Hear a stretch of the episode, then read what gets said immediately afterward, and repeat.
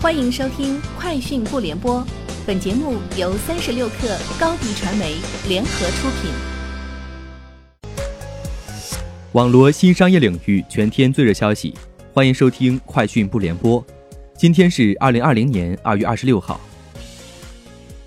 日前，OPPO 相关负责人表示，不可否认，疫情会给公司带来一定的影响。一季度，疫情让手机市场面临挑战。但五 G 来临与智能手机市场长期发展的基本盘没有变。此前，小米创始人雷军预计，受疫情影响，今年一季度中国手机销量或会锐减，但是二季度到三季度有望出现报复性反弹。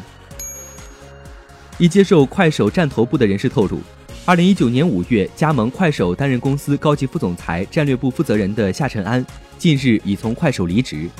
夏晨安的领英资料显示。其个人在快手的这段工作经历于二零一九年十二月正式结束。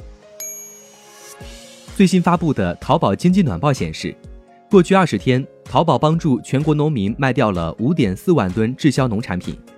淘宝爱心助农团队表示，未来将把爱心助农的活动持续化、常态化。今年将打造一百款正宗原产地农产品，帮助五十万农民增收致富。凯叔讲故事于近期完成了六千六百万美元 C 加轮融资，本轮融资由智信资本领投，新加坡投资公司淡马锡和正新股跟投，泰和资本继续担任独家财务顾问。至此，凯叔讲故事实现了一年时间内累计获得超过一点二亿美元的融资。天眼查数据显示，二月十九号，五八有限公司发生经营范围变更。新增人工智能应用软件开发、人工智能公共服务平台、人工智能通用应用系统等，同时还新增文娱娱乐经纪人服务、数字文化创意软件开发等。五八有限公司成立于二零一一年七月，法定代表人为五八同城 CEO 姚劲波，由五八同城的运营主体北京五八信息技术有限公司全资控股。阿里影业近期联合饿了么推出了影院卖品外送业务。通过饿了么平台为影院的卖品提供线上售卖的渠道。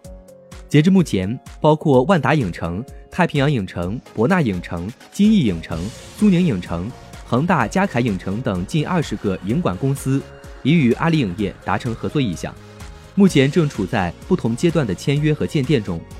该项服务预计能够覆盖全国超过一千家影院的卖品外送需求，将从二月底开始陆续在饿了么上线营业。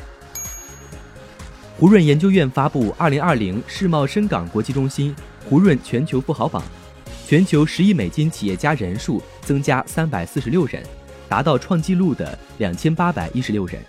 其中，中国七百九十九位，美国六百二十六位，其次是印度、德国和英国，各有一百余位。亚马逊五十六岁的杰夫·贝索斯连续第三年成为全球首富，身价九千八百亿人民币，下降百分之五。中国首富五十六岁的马云以三千一百五十亿元位列全球第二十一位，比去年上升一位。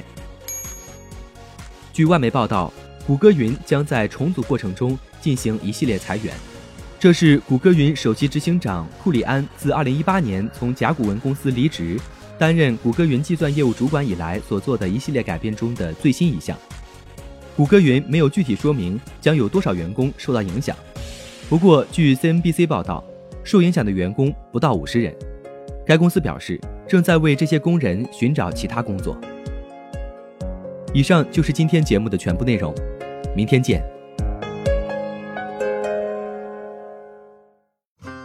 欢迎添加小小客微信 xs 三六 kr，加入三十六课粉丝群。高迪传媒，我们制造影响力。商务合作。请关注新浪微博高迪传媒。